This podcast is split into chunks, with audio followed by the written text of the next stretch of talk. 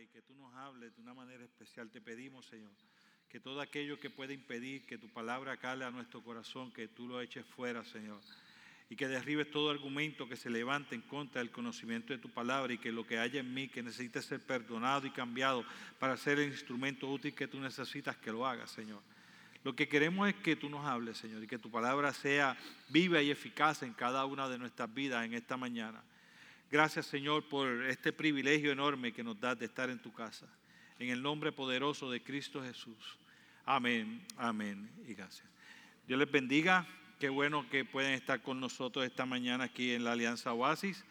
Eh, queremos dejarles saber eh, que que nosotros estamos predicando una serie de mensajes que empezamos el domingo pasado, no el anterior, que se llama Inminente. Y en el primero de esos mensajes hablamos de la importancia de entender la inminencia de la venida de Jesucristo, de que Jesucristo viene, que uno puede no creerlo, pero eso no quiere decir que no venga. Uno puede creerlo, pero eso eh, tampoco quiere decir que por eso Él va a cambiar su plan uno puede eh, creerlo y estar, no estar listo y eso no cambia que viene y uno puede creer y estar listo y tampoco eso va a cambiar que Él venga. Es simplemente inminente la venida del Señor Jesucristo.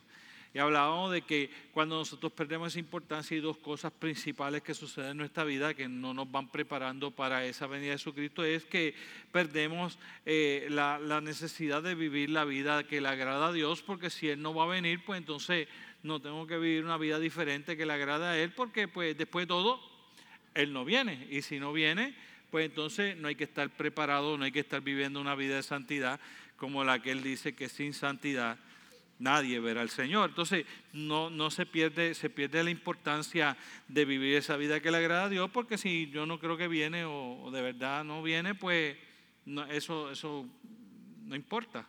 Y decíamos que la segunda importancia que pierde es eh, la urgencia de predicar el Evangelio de Jesucristo. Entonces no tenemos la misma urgencia de compartir las bondades del Evangelio de Jesucristo con otros, porque sí tenemos tiempo, después de todo, Él no viene, tenemos hasta que la persona se vaya a morir. En el hecho de muerte, pues le presentamos al Señor y a lo mejor ahí toma la decisión por Jesucristo y ya listo, porque Él no viene. Y entonces, pues quitar esa importancia y dejar de hablar de la venida del Señor Jesucristo pues entonces inclusive puede hacer vana nuestra fe, porque si Jesucristo resucitó, pero resucitó para no volver nada más y fue todo terminó con su muerte y resurrección y cuando ascendió al cielo ya todo terminó, entonces ¿qué hacemos nosotros aquí? La pregunta sería entonces ¿qué hacemos nosotros aquí en este lugar? Porque no tendría ninguna importancia. Pero si nosotros creemos que Jesucristo viene y que es inminente su venida, entonces todo cambia. Y hoy Vamos a estar fundamentándonos en el capítulo 24 del libro de Mateo. Y, yo quiero leer varios versículos porque hoy, vamos a hablar que es inminente y, y así será la cosa. Se llama será el mensaje de hoy. La semana pasada era inminente y hablamos de la importancia. Hoy hablamos de inminente y será. Y la semana que viene terminamos la serie diciendo inminente y le puedo, le puedo decir el título eh, inminente y entonces vamos a hablar de urgencia, ¿ok? Y recompensa. Ese es el próximo domingo. Hoy hablamos de será. Y el capítulo 24 de Mateo, yo vi leyendo varios versículos y más o menos le voy a decir eh, cuando vea los numeritos dónde es que voy. Si, si brinco alguno, pues usted sabe que es que no vi el numerito y no le puede decir el número, usted más o menos sigue por ahí. Dice así, capítulo 24 de Mateo. Y estando sentado en el monte de los olivos, versículo 3. Y estando sentado en, sentado en el monte de los olivos, los discípulos se le acercaron aparte diciendo, Digno, eh, dinos cuándo serán estas cosas y qué señales habrá de tu venida y del fin del siglo. Versículo 6. Y oiréis de guerra y rumores de guerra. Mirad que no os turbéis porque es necesario que todo esto acontezca, pero aún no es el fin porque se levantará nación contra nación y reino contra reino y habrá pestes y hambre y terremotos en diferentes lugares y todo esto será solo principio de dolores. Entonces os entregarán a tribulación y os matarán y seréis aborrecidos de todas las gentes por causa de mi nombre. Muchos tropezarán entonces y se entregarán unos a otros y unos a otros se aborrecerán. Versículo 12 y, y por, por haberse multiplicado la maldad en el amor de muchos se enfriará. Mas el que perseverará hasta el fin, éste será salvo. Y será predicado este evangelio del reino en todo el mundo por testimonio a todas las naciones, y entonces vendrá el fin. Versículo 23. Entonces, si algunos dijere, mirad, aquí está el Cristo, o mirad, allí está, no lo creáis, porque se levantarán falsos profetas y falsos, falsos Cristos y falsos profetas, y harán grandes señales y prodigios, de tal manera que engañarán, si fuese posible, aún a los escogidos. Versículo 26, porque como el relámpago que sale del oriente y se muestra hasta el occidente, así será también la venida del Hijo del Hombre. Eh, versículo 30 creo que. Entonces aparecerá la señal del Hijo del Hombre en el cielo y entonces levantarán todas las tribus de la tierra y verán al Hijo del Hombre viniendo sobre las nubes del cielo con poder y gran gloria y enviarán sus ángeles con gran voz de trompeta y juntarán a sus escogidos de los cuatro vientos desde un extremo del cielo hasta el otro. Versículo 36. Pero el día, pero del día y la hora nadie sabe ni aun los ángeles de los cielos, sino solo mi Padre. Mas, como en los días de Noé, así será la venida del Hijo del Hombre. Porque como en los días del diluvio estaban comiendo, bebiendo, casándose y dándose en casamiento, hasta el día en que Noé entró en el arca y no entendieron hasta que vino el diluvio y se lo llevó a todos, así será también la venida del Hijo del Hombre. Versículo 42. Velad pues porque no sabéis a qué hora ha de venir vuestro Señor. Versículo 44. Por tanto, también vosotros estad preparados porque el Hijo del Hombre vendrá a la hora en que menos penséis. Versículo 46. Bienaventurado aquel siervo al cual cuando su Señor venga le halle haciendo así. Versículo 48. Pero si aquel siervo malo dijera en su corazón, mi Señor tarde en venir y comenzar a golpear a sus consiervos y aún a comer y a beber con los borrachos, vendrá el Señor de aquel siervo en el día en que éste no espera y a la hora en que éste no sabe y lo castigará duramente y pondrá su parte con los hipócritas, allí será el lloro y el crujir de dientes. Yo creo que cuando yo decía la semana pasada, la vez pasada, y quiero repetir hoy, yo creo que uno de los problemas de hablar de la segunda venida de Jesucristo es que la gente como que le coge miedo al asunto. Y yo no creo que la venida del Señor Jesucristo es un asunto de miedo, porque yo decía en la, la ocasión pasada, yo creo que es glorioso saber que Jesucristo viene. O sea, si usted cree, yo he creído en Jesucristo como mi Señor y Salvador. Yo, creo que es glorioso que Jesucristo venga. Y para mí es algo que me llena de motivación y de entusiasmo saber que algún día yo me voy a encontrar con él y por fin, cara a cara, le voy a ver. Yo tengo tantas preguntas para hacerle. ¿Cuántos de ustedes tienen preguntas para hacerle, Señor? Yo, yo, tengo muchas preguntas. ¿Sabe qué? Yo creo que no nos va a dar la oportunidad de que le preguntemos. Pero si nos da la oportunidad, yo llevo como una lista, ¿cierto? Ay, mire, te voy a hacer una preguntita. ¿Por qué esto? ¿Por qué esto? ¿Por qué esto? ¿Por qué esto? Yo creo que, que como la eternidad es larga, él me va a decir, mira, pregúntame eso en mil años más entonces yo contestarte porque ahora mismo no tengo tiempo, tengo la fila bien grande allá atrás de gente que no entiende. Hay cosas que nosotros no comprendemos, pero eso no quiere decir que Jesucristo no viene. Y yo quiero hablarte primero de unas características que se van a estar dando en esa avenida, porque así es que, así es que van a suceder las cosas. Lo primero es que yo creo que la mejor manera en que lo define entonces eh, es cuando usted mira y dice eh, en, esta, en, este, en uno de estos versículos que nosotros leímos, dice de la siguiente manera, dice, más como en los días de Noé, el versículo 37, así será la venida del Hijo del Hombre. Esto es lo primero que yo quiero que nosotros entendamos.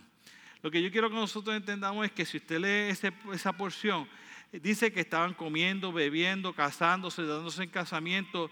En otras palabras, era un día normal.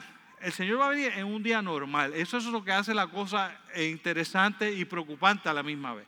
La hace interesante porque la gente yo creo que está esperando que el día en que Jesucristo va a venir, de momento se verá algo espectacular y nosotros vamos a poder decir, mira, yo creo que ahora es que viene, míralo por allí, míralo por allí, mira, mira, mira, mira ya, ya, se está llegando, está llegando y llegó. No.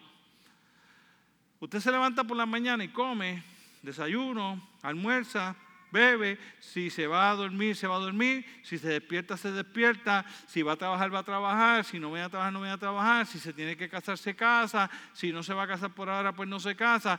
Y cuando usted mira allí dice, es como en los días de Noé, Era, es un día normal en el cual la gente está haciendo su rutina completamente normal, la rutina diaria que va a estar teniendo, cuando de momento vendrá la venida del Hijo del Hombre. Eso es lo que lo hace interesante que a veces nosotros le queremos meter, como Dios es así grande y poderoso, le queremos meter cosas que van a ser como sobrenaturales, que nos van a dar un link, un, link de cuándo es que Jesucristo está por llegar. Y siempre tratamos de buscar la manera en que eso pueda hacer algo que me identifica para yo, estar, para yo poder estar preparado. Muchas gracias. Para yo poder estar preparado. Y entonces en el proceso nos encontramos que el Señor me dice, no, no, para, para, no te equivoques. Porque el día en que, venga el Señor Jesucristo va a ser un día común y corriente, como sucedió en los días de Noé. Esto pasaba en los días de Noé, que es la segunda característica de ese primer punto A, que, que no solo era un día normal, era tan y tan y tan y tan normal, y había pasado tanto y tanto y tanto tiempo de Noé predicando que, que el diluvio venía, que cuando la gente dejó de escuchar lo que decía Noé, dejó de creer lo que Noé decía, y entonces empezaron a ver las cosas de una manera diferente y empezaron a entender que Noé estaba loco y que no iba a venir el diluvio nada, y entonces Noé predicaba, pero ellos seguían su rutina diaria como que eso nunca va a acontecer. Al, al final de ese pasaje me dice, pero si aquel siervo malo dijera en su corazón, mi Señor tarda para venir, y comenzar a golpear a sus consiervos, o sea, a comportarse equivocadamente, y aún comienza a comer y a beber entre borracho, empieza a festejar de la vida y se olvida de todo lo demás y se concentra en vivir la vida que este, vendrá el Señor de aquel siervo en el día en que menos éste lo espere. De momento el Señor me dice, en los días de Noé sucedió eso. Sucedió que la gente ya después de un tiempo dijeron, ah, esto, esto es un embuste eso diluvio no viene nada. Este, olvídate de eso, vamos a seguir. Y ellos siguieron por su rutina, siguieron haciendo las cosas que no eran correctas, empezaron a comportarse mal, la maldad empezó a levantarse en aquel lugar. De hecho, a, tal nivel de que cuando viene la destrucción viene porque solo Noé era encontrado como justo delante de la presencia del Señor, ni siquiera su familia. Porque la gente se involucró y empezó a vivir y a hacer lo malo como si fuera algo común y corriente, algo sucediera. Y igual que en esa época es lo que está sucediendo hoy. Cualquiera diría que nosotros lo que estamos describiendo es la época actual y yo lo que estoy hablando es de la época de Noé. Pero la palabra del Señor dice, es que como en los días de Noé, así mismo el hombre, el ser humano se va a estar portando va a seguir enfocado en su rutina diaria y va a empezar a pensar que no viene nada y como no viene nada, yo me voy a dedicar a hacer lo mío y haciendo lo mío, de esa manera es que yo voy a vivir, porque después de todo eso no va a venir nada, eso es un embuste, eso es algo de ese, igualito, dice, igualito que como en los días de Noé. Así mismo va a suceder el día en que Él vaya a venir. Así que yo sé que la gente empieza a hablar de muchas cosas de la vida del Señor y empieza a hablar de que si de guerra y esto. Bueno, pues yo quiero decir que ahí empieza diciendo, y habrá guerra y rumores de guerra, y habrá esto, y habrá aquello, sí, sí, pero yo no me quiero concentrar, el Señor no me ha puesto en mi corazón que yo me concentre en las cosas que van a estar viendo en masa, sino en las cosas que van a ver individual en cada uno de nuestros corazones en la distracción que nosotros podemos ser sorprendidos por estar distraídos pensando que no va a venir porque ya ha pasado mucho tiempo y que nos vayamos a involucrar en nuestra rutina diaria y involucrando en nuestra rutina diaria empecemos a vivir de la manera en que Dios nos agrade y viviendo de la manera en que Dios nos agrade. De momento el Señor Jesucristo venga y nos sorprenda como pasó en los días de Noé. Que cuando llegó el diluvio ya era tarde. La puerta fue cerrada y cuando fueron a tratar de entrar del arca, Noé no podía abrir la puerta, ya era tarde. Sabía, como decimos nosotros, se le había ido el vuelo. Pero yo quiero decirte otra segunda cosa en ese punto 1A de, qué estará sucediendo, qué cosas sucederán en ese momento en que Jesucristo esté, en esos tiempos en que Jesucristo decida venir. Dice eh, en el versículo 10, muchos tropezarán entonces y se entregarán unos a otros y unos a otros se aborrecerán. Me dice, que nosotros tenemos que tener cuidado porque cuando, esté, cuando el Señor Jesucristo vaya a venir, estas son las cosas que van a estar sucediendo. Muchos de nosotros, muchos de nosotros podemos tropezar y nos podemos caer. Y yo creo que una de las preocupaciones que tiene la gente. Yo estaba escuchando una conferencia ayer de la generación Z y yo acababa diciéndole, mira, las generaciones son diferentes, pero siempre hay alguna vez en la historia que una generación haya sido diferente a la anterior. Son, sí, que pasa que hoy día nosotros le ponemos nombres lindos a las cosas le ponemos nombre a las generaciones, pero yo sé una cosa, la generación de mi papá es diferente a la mía, la de mis hijos es diferente a la mía, y la de mis nietos va a ser la diferente a la de mis hijos, y la de ellos así sucesivamente, y la de ustedes también. Y ese es el problema que tienen las generaciones, que nosotros nos creemos que nuestra generación se va a perpetuar para siempre y todos empezamos a ver nuestra generación como la gran cosa, como la última Coca-Cola del desierto. Déjeme decirle a los mileniales, a la generación Z, a la generación X, a la generación de baby boomer, ustedes saben una cosa, todas las generaciones pasan, pero la relación con Dios no. Y cuando tú miras y te concentras en estas generaciones modernas, tú puedes pensar que la tecnología y eso, claro que atrae más, claro que te entretiene más, pero eso no quita la inminencia de la venida de Jesucristo es que nosotros tengamos algo que nos siga como en los días de Noé, alejándonos de poder concentrarnos y ver que Jesucristo viene un día y que para ese día yo tengo que estar viviendo de la manera correcta y tengo que haber decidido por Él de tal manera que cuando llegue el momento de poder disfrutar de toda la eternidad, yo sea uno de los que disfruto esa eternidad. Es un hecho, es un fact, seguro. He's coming, para decírselo en inglés, a ver si así quizás lo entienden los más jóvenes. Pero cuando nosotros nos encontramos en la rutina y nos metemos en la rutina y nos vemos, entonces puede llegar que como en los días de hoy, dentro de esa rutina, nosotros nos pasó desapercibido de que no estamos viviendo de la manera en que estuviese y pudiéramos caer sorprendidos. Lo tercero de eso, en ese punto es, y por haberse multiplicado la maldad, el amor de muchos se enfriará, mas el que perseverará hasta el fin, este será salvo. La otra advertencia que nos hace, señores, mira, esto va a suceder. Si tú no estás concentrado y claro en que su venida es inminente y no das la importancia y no sabes cómo va a ser, te va a pasar, va a sacar en tu rutina y dentro de tu rutina se te va a olvidar que Él viene. Y esto va a suceder con tu amor, se te va a enfriar. Y esto va a suceder, te vas a apartar sin darte, sin darte cuenta. Entiéndelo, nadie se aleja de Dios de hoy para mañana. Nadie se aleja de Dios de hoy para mañana. Siempre hay algo que ocupó su lugar. Y siempre hay algo que tú entendiste que estabas haciendo lo que era correcto. ¿Entiendes esto? La trampa es tan grande que nosotros siempre que nos alejamos de Dios, la mayor parte de las veces entendiendo una de dos cosas. Uno, que entendemos que estamos haciendo lo correcto y que Dios entiende. No, Dios no entiende nada. Permíteme decirte, Dios no entiende nada no entiende. Dios no entiende que tú le quites su gloria a Él por nada. Ni entiende que tú le quites el tiempo de Él para dedicárselo a otras cosas. Dios no entiende eso. Dios sabe que tú estás desenfocándote, que no estás viendo la inminencia de su venida y que tú no sabes si viene en este momento. Si tú vivieras creyendo que viene en este momento, créeme, nada ocuparía su lugar. Nada. Sería imposible que otra cosa ocupe su lugar. Que si me voy a casar, que sé yo si me voy a casar, me voy a casar. Oye, ¿alguien sabe aquí, perdonen lo duro que suene, ¿alguien sabe aquí si se va a levantar mañana por la mañana? ¿Y cómo podemos saber que yo me voy a casar o que yo voy a terminar mi carrera o que me va a dar un ascenso, o que voy a conseguir un buen trabajo, que voy a poder tener carro en mi sueño?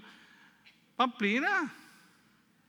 Yo sé una cosa que es 100% seguro. Jesucristo viene. Esa es inminente. Y esa es segura. Y mientras nos regale vida, debemos agarrar todas las oportunidades que Dios nos dé y hacerlo sin quitar la mirada de su inminente venida, porque si no, entonces como en los días de Noé me voy a encontrar yo haciendo lo que yo quiero lograr y alcanzar para este mundo, sacrificando lo que era de Él, y en el resultado neto el amor se enfriará. Y dice la palabra del Señor que acabaremos alejados y apartados de Él. Escúchalo con claridad. Jesucristo viene. Y nosotros tenemos que vivir como que viene y no como que no viene. Porque si no, nuestro amor se enfriará y muchos acabarán apartados del Evangelio, como enseña en el libro de Mateos. Pero eh, cambiemos a lo segundo. Esas cosas son las preocupaciones y las cosas que pueden estar aconteciendo. Vayamos a un segundo punto. Y en este segundo punto vayamos a ver relacionado a la preparación.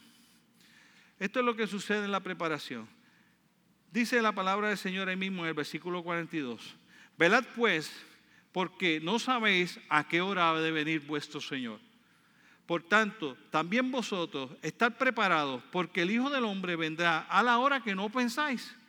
Versículo 46. Bienaventurado todo aquel siervo al cual cuando su Señor venga le haya haciendo así. como Preparándose. Escucha bien, es verdad que esas cosas van a suceder, que el amor se puede enfriar, que habrán persecución, que habrán cosas de estas, que habrán cosas de aquellas, que vendrán falsos profetas, que nos tratarán de engañar, que engañarán a muchos. Todo eso que nosotros leímos ahí es verdad, todo eso es cierto. Yo cogí tres de ellos, pudimos haber hablado de la guerra, pudimos haber hablado de los falsos profetas, pudimos haber hablado de los falsos cristos, todas esas cosas van a acontecer. Pero todas esas huelgas no son importantes, pierden importancia cuando tú te sientas, se sientas a pensar que Dios ha puesto la bola en tu cancha. La bola está en tu cancha. Esto, esto es lo, lo, grande y bueno de Dios que la gente no logra entender. Dios no juega el juego por nosotros. Dios nos da la bola y le dice, allí está el canasto, tú coges la bola, driveas la bola, llega al canasto, la tiras, si la mete vale punto, si la falla no vale punto. Si coge rebote tiene otro intento de tiro y si no coge rebote otro tiene intento de tiro, que no eres tú. Y me dice, ok, ese es el juego, ahí está la bola. Ah, trata de impedir que el otro te meta canasto y tú tratas de impedir de meter más canasto que él porque eso se llama ganar. Y te dice, ahí está la bola, juega. Entonces Dios me dice, mira, vienen falsos profetas, está pendiente, vienen falsos profetas y engañarán a muchos. Mira, estate pendiente porque te voy a decir una cosita, no solo vienen falsos profetas, viene gente diciendo que yo soy el Cristo, pero no es verdad porque nadie sabe el día ni la hora. Dice, vienen, pero vienen, vienen falsos profetas y vienen falsos Cristos. Así que escucha eso, escucha, muchos se van a enfriar su amor, muchos se van a caer escúchalo, muchos se van a caer porque como en los días de nueve van a estar concentrados tanto en su rutina diaria y van a haberse olvidado de la inminente venida del diluvio, en este caso de inminente venida de Jesucristo, que cuando venga Jesucristo los va a encontrar haciendo lo malo, lo, incorrecto, lo que no es agradable a Dios porque se enfocaron en su rutina y se olvidaron de su inminente venida. Ojo, te lo estoy diciendo, dice el Señor Jesucristo, ahí están los hechos, ahí está la información, te la di, toma, aquí está la hora, ahora juega preparándote para que eso no te acontezca a ti. Y te dice, ahí está la bola. Ya yo te dije, tú decides cómo vas a jugar el juego. Si te vas a preparar para el juego o si no te vas a preparar para el juego. Y él te dice, pero ya yo te di las herramientas para que puedas vencerlo. Entonces te dice, velad, pues porque no sabemos el día ni la hora en que viene el Señor. Velad, porque cuando el Señor venga nos halle haciendo de esta manera, estando preparados y viviendo preparados para que cuando Él llegue nosotros podamos ser arrebatados con Él. Y nos dice, ahí está la bola, este es el juego. Prepárate para que eso no te sorprenda. Yo creo que si usted va a los días de Noé y mira eso, es un buen ejemplo para lo que no debemos hacer la gente siguió en su rutina, la gente no le hizo caso a Noé y el diluvio lo sorprendió. Pero si usted mira el Señor y cómo es el Señor proveyendo unas herramientas, nos dice en el capítulo 25, empieza terminando, empieza el capítulo 25 terminando las enseñanzas que está dando en el capítulo 24 de Mateo. Y en el capítulo 25 el Señor presenta esta historia que quiero compartir contigo para estar preparados. Dice, el reino de los cielos y la venida del Señor Jesucristo va a ser como, una boda. Donde está el novio y están las diez vírgenes que van a estar esperando por la llegada del novio para irse con él. Y de esas diez vírgenes, cinco vírgenes decidieron no solo tener las lámparas, sino tener un aceite extra por si viene el huracán María de nuevo. Y cinco decidieron tener la lámpara nada más, pero sin aceite adicional para cuando se acabara ese. Entonces empezaron a esperar y el novio se tardó en llegar. Esta historia a mí me gusta porque usualmente yo caso gente que se tarda en llegar es la novia. Pero en este caso, quien se tardó en llegar fue el novio.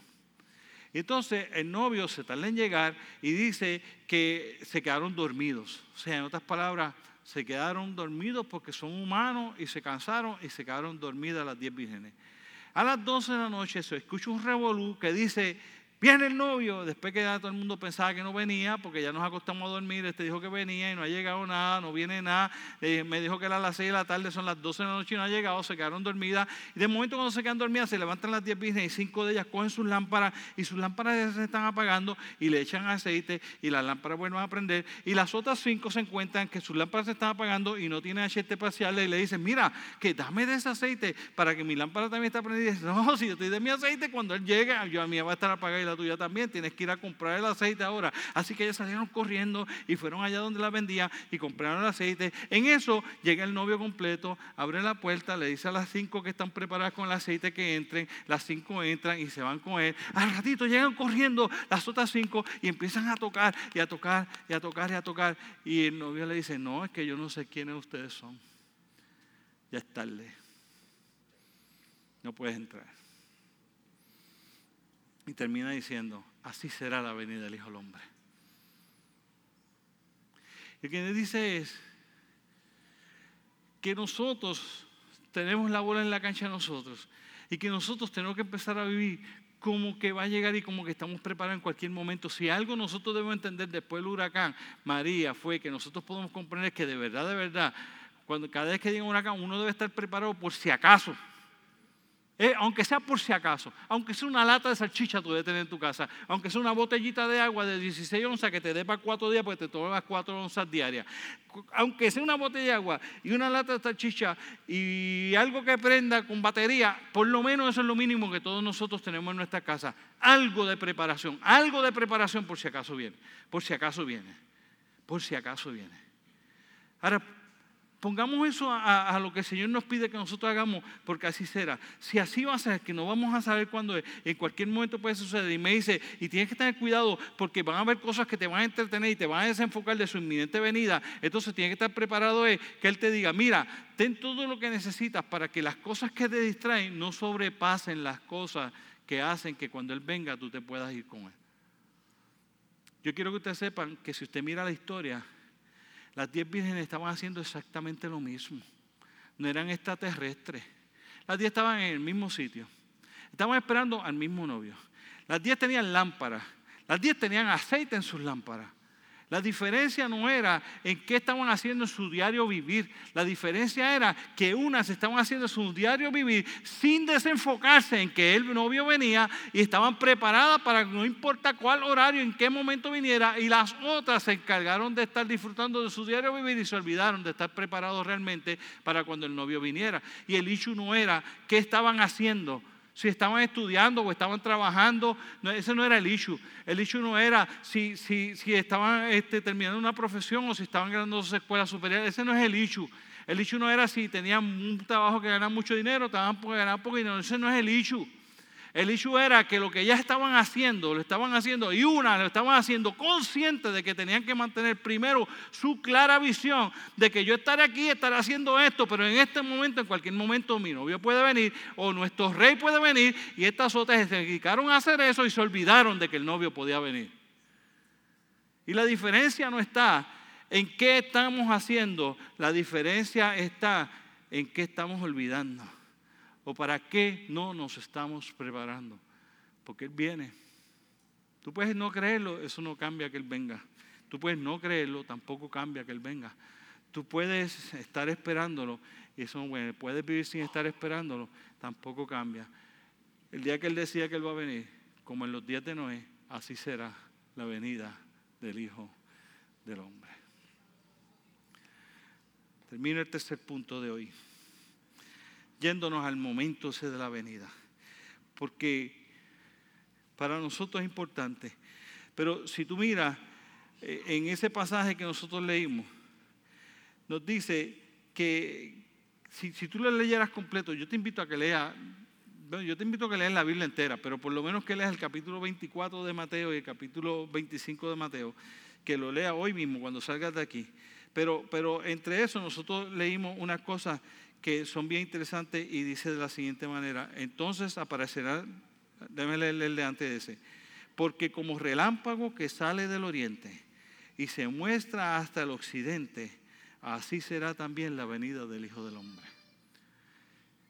Más adelante dice una parte que no leímos que dice, y si el papá supiera cuándo viene el ladrón en la casa, se prepararía para que el ladrón no lo sorprenda. Pero la venida del, hombre, del Hijo del Hombre será como ladrón en la noche. Cuando menos tú te esperas, así va a ser.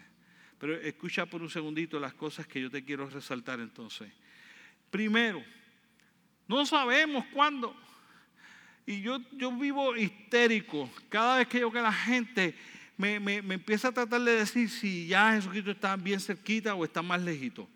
Yo no sé si Jesucristo está bien cerquita o está más lejito. Yo sé que Jesucristo viene. Y él, perdonen la expresión que voy a usar, perdonen por favor, especialmente si usted me, visita, perdonen la expresión que voy a usar. Y, y él puede venir cuando le dé la real gana. El problema es que nosotros queremos decirle si él debe tardarse más en venir porque yo no quiero irme o porque yo no estoy listo para irme y yo quiero retrasar su venida, pero yo no puedo retrasar su venida. Oh, si me siento ya tan cansado de esta vida que lo único que quiero es irme a la otra vida y entonces pues quiero adelantar su venida, pero él no va a adelantar su venida porque yo quiera o la va a retrasar porque yo quiera. Él sabe el tiempo, el momento preciso en que lo va a hacer y dice que los hijos, ni aún los, ni aún los ángeles saben cuándo viene.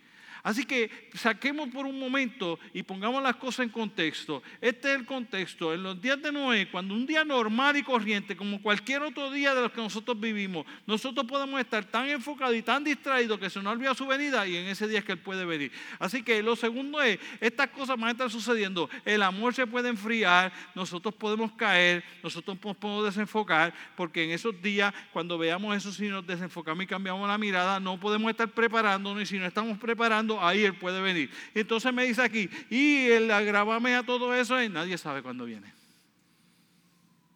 Nadie. Oye, escúchalo hoy y después te puedes ir y yo te invito a que tú leas cuanto libre exista de la venida del Señor Jesucristo. Yo te invito a que leas la Biblia, cuanto libre existe, y a cuantas personas te quiera entender, vaya y pregúntale a cuántas personas pueden ver. Todos ellos tienen que llegar a la misma conclusión. Nadie realmente sabe cuándo es que Jesucristo viene. Pero hace par de semanas atrás hablamos de que la gente cree que ha pasado mucho tiempo. Eso fue lo que pasó en los días de Noé, que la gente creía que había pasado mucho tiempo y de momento vino. La gente creía que había pasado mucho tiempo cuando Jesucristo vino la primera vez. Créeme, pasaron miles de años más que dos mil años. Y nosotros, porque van dos mil años, creemos que ya va mucho tiempo. Y hablamos que el tiempo de Dios es diferente porque para Dios un día es como mil años y mil años es como un día. Por lo tanto, para Dios van dos días desde que Él se fue al cielo. Yo creo que dos días no es mucho tiempo en el tiempo de Dios. Dos mil años en nuestro tiempo, un chacho, fíjate, eso no viene nada. Y el Señor dice, pero ¿qué le pasa a esta gente? Dos días llevo que me vine y ahora esta gente todavía está desesperada. A ver si llegamos a siete, aunque, seis, y descansamos el séptimo. Y entonces nosotros acá que van dos mil años. Y el Señor dice, dos días. Y nosotros, ay, un montón de tiempo. dice, pero ¿qué son? Dígame, ¿qué son dos mil años en un billón de años? Nada. Y Dios se mueve en la eternidad. Para Dios, dos mil años es una porquería de tiempo.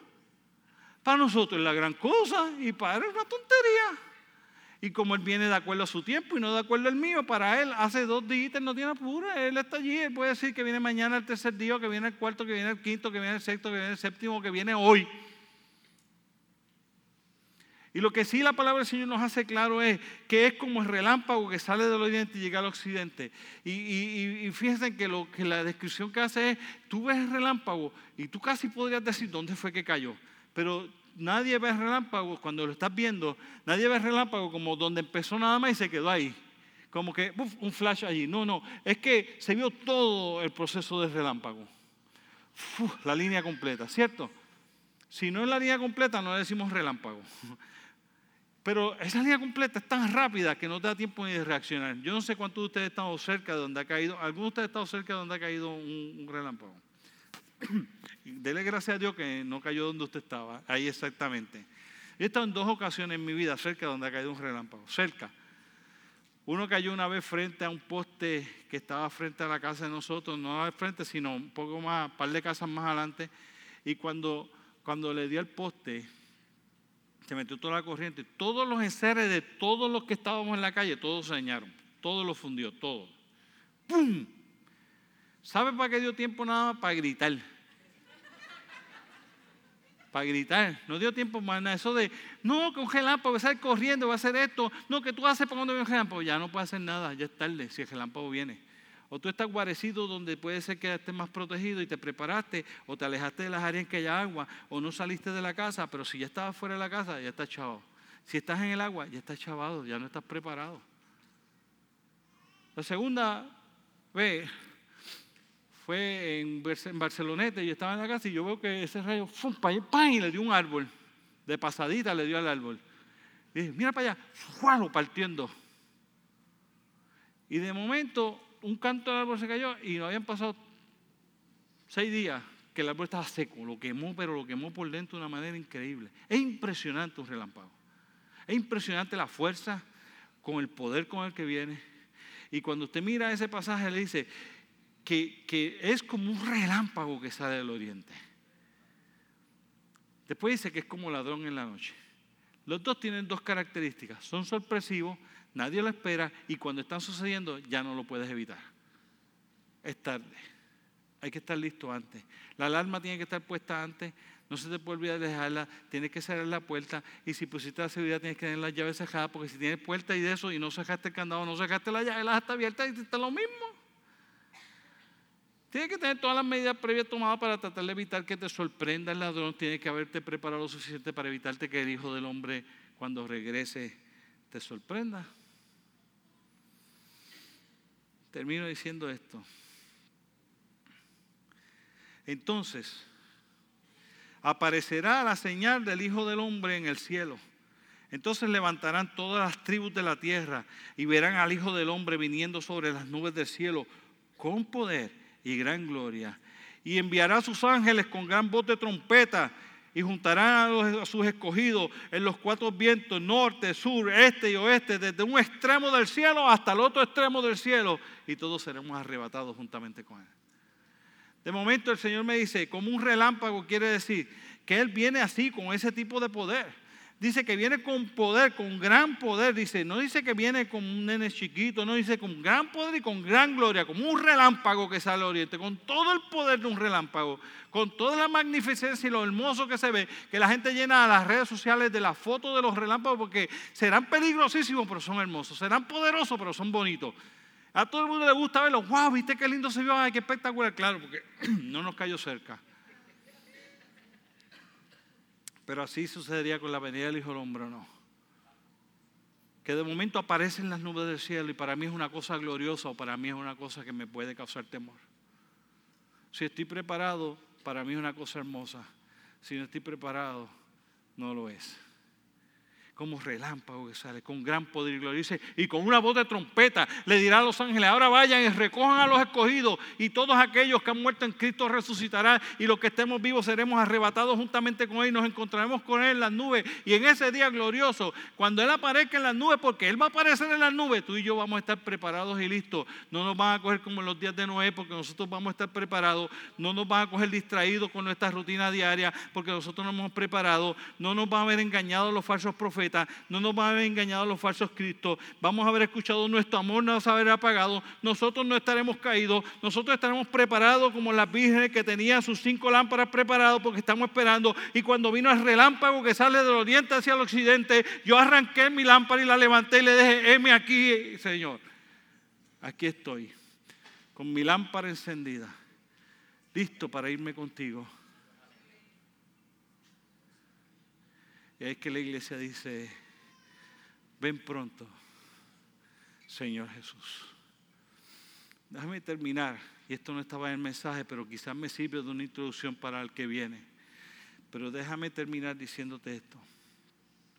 La realidad del caso es que eso es lo que hace gloriosa la bendición de Jesucristo y es tan sencillo como prepararme. Es tan sencillo como haber dado oportunidad, es tan sencillo como no desenfocarme de qué es lo más importante en la vida. No es lo que yo puedo alcanzar en esta vida, sino lo que yo puedo alcanzar en la venidera. No os hagáis tesoros en la tierra donde la polilla y el orín corrompen. ¿De qué nos sirve? ¿De qué nos sirve? Permítame terminarlo de esta manera, de, verdad, ¿de qué nos sirve? Esto es lo que les quiero decir que me pasó los otros días. Y no estaba en el mensaje, pero quizás me sirva hasta de hasta de ilustración para el otro. No sé, no sé si eso lo voy a hacer. Pero estoy en la funeraria los otros días que estábamos predicando el pastor de Pastor Jesús Nieves y, y uno, un pastor se me acerca y, y, él consideró que la cantidad de pastores que habían ido a, a estar en el velorio eran demasiado pocos para la vida impactante que había tenido el reverendo Jesús Nieves en la Alianza Cristiana y Misionera y en el Evangelio en Puerto Rico. El pastor reverendo Jesús Nieves fue un hombre muy dedicado al, ministerio. Fue tesorero del Distrito Nacional. Él construyó templos, él movió iglesias, él no actualizó iglesias, él hizo montones de cosas. Él se sentaba allí calladito y, muy sujeto a, a, su pastor, pero eso no quiere decir que no haya tenido un ministerio sumamente productivo dentro de nuestra denominación. Eh, Pastor Nieves era un hombre educado, preparado, era un ex militar, fue un soldado de guerra, él, tenía su preparación en contabilidad, trabajó toda su vida, se retiró de su profesión, él había hecho muchas cosas. Y este pastor se me acerca y me dice, Víctor, dame ánimo. Y yo le dije, que te dé ánimo de que, dime que esto no es lo que nos espera a nosotros después. Y yo le dije, mira, yo quisiera darte ánimo, pero yo te voy a decir esto, que eso es lo que nos espera después. Le dije más, le dije, ¿sabes? Nosotros estamos celebrando 115 años de historia de la iglesia. Yo quiero que tú vayas a la iglesia de nosotros y le preguntes a las personas que están ahí cuántos se acuerdan de los nombres de los pasados cinco pastores que ha tenido esta congregación. Y ninguno te los va a poder decir. Si acaso dos o tres que son de esa época y todavía están viviendo, pero los que llegaron después de la época de algunos de ellos no se van a acordar, no van a saber ni cómo se llamaba. Y quieres que te diga, cuando yo salga de Oasis y pasen los años, 20, 30, 40 años más adelante, y la gente que está en Oasis son nuevos y vayan a preguntar, posiblemente no se van a acordar de quién yo soy, ni se van a acordar de quién tú eres. Hay dos cosas importantes, yo dije yo a él, en la vida, la relación con Dios y la familia. Y de la familia ya hemos hablado, pero permítame hablar de la que te compete hoy de acuerdo al mensaje. No importa lo que tú logres aquí. No importa cuánto exitoso tú seas en el negocio donde tú trabajas. Cuando tú salgas de allí, nadie te va a acordar. Yo fui los otros días, hace poco, yo trabajé en la Interamericana 10 años. mi, jefe directo era el decano de estudio o fue el rector de la universidad. O sea, yo estaba en una alta posición administrativa jerárquica dentro de la Universidad Interamericana. Diez años completos de mi vida. Trabajé como negro. Establecimos todo el sistema de redes de computador y todo para, para la, todo lo que tiene con la ingeniería, el Colegio de Ingeniería de la Universidad Interamericana Recinto de Bayamón. Todos ellos. Pero yo hace más de 20 años que salí de allí. Ya hace 20 años que yo salí de allí. Los otros días yo fui allí y caminé por allí y nadie que estaba allí sabía quién yo era. Y yo no me sentí mal, porque yo tampoco sabía quiénes eran ellos.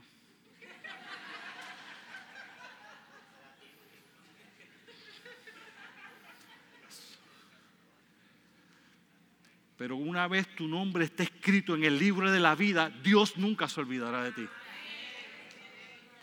Y cuanto tú siembres y coseches en el reino de los cielos preparándote para su venida, el día en que tu rey venga se llevará contigo y él sabrá tu nombre y dirá, muy bien Víctor, ven, en lo poco fuiste fiel, en lo mucho te pondré, vente y entra en el gozo de tu Señor.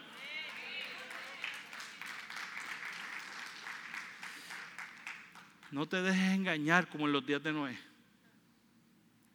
No vives engañado como en los días de Noé.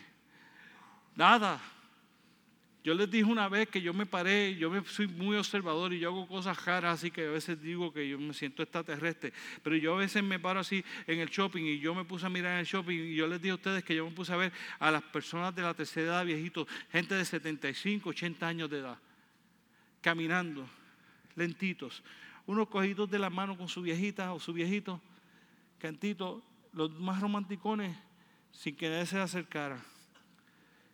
Otros solitos que no tienen nada que hacer, hombres o mujeres. Y yo me senté así y estaba mirando y decía, ¿cuál de esos será un ingeniero?